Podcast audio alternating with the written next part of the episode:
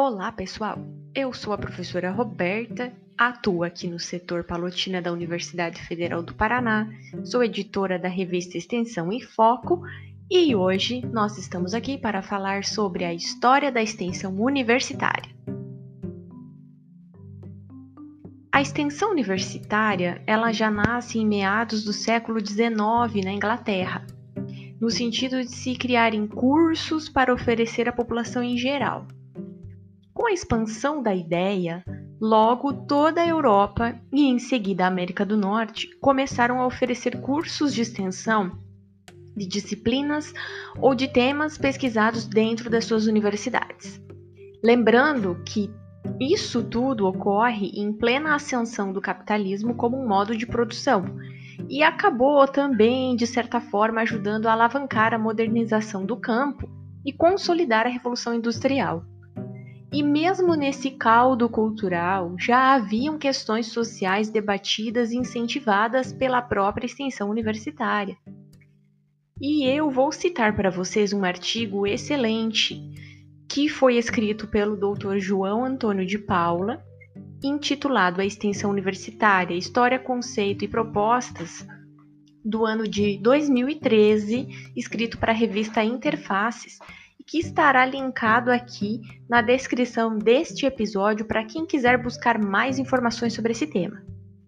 Então, citando o professor Dr. João, em seus primórdios, a extensão universitária assumiu duas vertentes básicas. A primeira, tendo se originado na Inglaterra, difundiu-se pelo continente europeu e expressou o engajamento da universidade no movimento mais geral, que envolveu diversas instituições, como o Estado, a Igreja, os partidos, e que cada qual à sua maneira buscou oferecer contrapontos às consequências mais nefastas do capitalismo. E continua ainda no artigo que a segunda vertente da extensão é protagonizada pelos Estados Unidos da América e tem como objetivo básico a mobilização da universidade no enfrentamento de questões referentes à vida econômica, no sentido da transferência de tecnologia, da maior aproximação da universidade com o setor empresarial e, com efeito, segue ainda no artigo, as duas vertentes da extensão universitária consideradas até aqui estão ligadas a duas modalidades de desenvolvimento capitalista, a saber, ao modelo dominante em vários países europeus e que buscou legitimação e estabilidade mediante a implantação do Estado e do bem-estar social, e ao modelo norte-americano de vocação rigorosamente liberal. Nos dois casos, a extensão universitária deu-se nos quadros de países centrais, países que, cada qual a sua maneira, conseguiram realizar a distribuição primária da renda, significando tanto a distribuição de renda e riqueza, quanto a distribuição da habilitação para inserção qualificada dos indivíduos dessa sociedade em processos produtivos cada vez mais tecnologicamente sofisticados. O autor desse artigo então cita é, outros autores para referendar a sua opinião. Bom, esse é o histórico básico né, da extensão universitária pelo mundo, mais especificamente na Europa e também na América do Norte. Então, os cursos é, de extensão eram oferecidos pelas universidades nesses dois viés que o autor nos apresentou. Mas nós podemos nos perguntar: e como é que isso ocorreu na América Latina?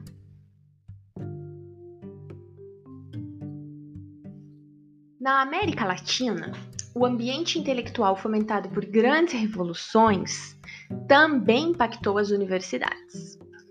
E o movimento pela reforma universitária, que ocorreu em Córdoba em 1918, ele se alastrou por todo o continente sul-americano, culminando em diferentes lutas pela reestruturação do ensino superior e uma maior articulação da reforma educacional com os problemas sociais enfrentados pelos países sul-americanos.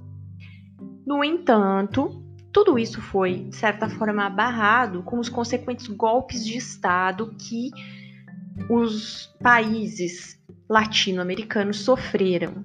Né? Então, as ditaduras militares que ocorreram no Brasil, na Argentina, no Uruguai, na Bolívia, no Chile e de forma muito repressiva, desestimularam esse debate educacional e as reformas sociais voltadas para a classe trabalhadora. No entanto, em contrapartida, a própria sociedade foi aos poucos se organizando em movimentos populares pela luta por seus direitos. Paulatinamente, isso foi sendo conquistado após o fim das ditaduras militares. E especificamente aqui no Brasil, nós sabemos, as nossas universidades, em termos de tempo no mundo, elas são bastante recentes, né? Mesmo na América Latina, o Brasil é um dos últimos países a terem a instituição da universidade. De fato, aqui no nosso país, elas nasceram e se mantiveram muitas vezes como uma fonte de segregação social, mesmo que de forma indireta a elite tinha acesso ao conhecimento do ensino superior, enquanto a classe trabalhadora não ascendia à universidade. Por isso, em nosso país, a extensão universitária também ocupa lugar central no quesito transformação social, que é um tema que a gente vai abordar com mais profundidade num próximo episódio. Aqui no nosso país, a extensão universitária está prevista desde o Decreto 19.851, de 11 de abril de 1931. E esse decreto estabelece as bases do nosso sistema universitário. Então, para quem é professor da educação superior, pesquisador, aluno de graduação ou pós, veja que interessante. Esse é o primeiro decreto que nós temos sobre a nossa instituição universitária. Especificamente em seu artigo 42, a lei dizia que, abre aspas para a citação, a extensão universitária será efetivada por meio de cursos e conferências de caráter educacional ou utilitário, uns e outros organizados pelos diversos institutos da universidade, com prévia autorização do Conselho Universitário. Nós podemos então, fecha aspas, né? Vocês não estão lendo o texto, estão ouvindo. Podemos perceber que o viés extensionista era o de levar formação complementar à comunidade. Que no Brasil tem um artigo muito interessante que também posso deixar aqui na descrição do episódio para quem tiver interesse em divulgação científica, não especificamente em extensão. Mas o professor Ildeu de Castro Moreira, ele faz um apanhado geral da divulgação científica no nosso país e os cursos de extensão universitária estão lá citados. Então havia muita divulgação científica também via extensão universitária. Então, das é, teorias que estavam competindo no mundo acadêmico, seja a, com relação à biologia, química, física, eram elaborados cursos para que as pessoas que não estavam nos bancos escolares da academia, da universidade, pudessem também ter acesso. É claro que no nosso país existe uma grande ressalva. Quem tinha acesso mesmo a essa extensão universitária não era necessariamente o sujeito analfabeto. E era essa comunidade uma grande parte da nossa população por muito e muito tempo. Bem, anos depois, na Universidade de Recife, o nosso patrono da educação brasileira, Paulo Freire, que era então coordenador do Serviço de Extensão Universitária, traz novos rumos para pensarmos sobre o que é extensão universitária. E novamente eu cito o texto do professor Dr. João Antônio de Paula, que está referenciado para vocês no episódio de hoje, no qual ele fala que, abre aspas, se manifestou com clareza a efetiva integração da universidade e da extensão universitária às grandes questões nacionais, ampliando o que já vinha sendo feito pelos estudantes com a luta pela reforma universitária. De fato, é com Paulo Freire que a universidade descobre e desenvolve instrumentos que a aproximam dos setores populares, tanto mediante a ação concreta de alfabetização, quanto mediante a elaboração de metodologias de interação entre o saber técnico-científico e as culturas populares, de que é exemplar manifestação o livro Extensão ou Comunicação de 1969. Esse livro, gente, fecha parênteses da citação, ele é um ícone, um divisor de águas para quem trabalha com extensão universitária. Nós precisamos conhecer esse texto.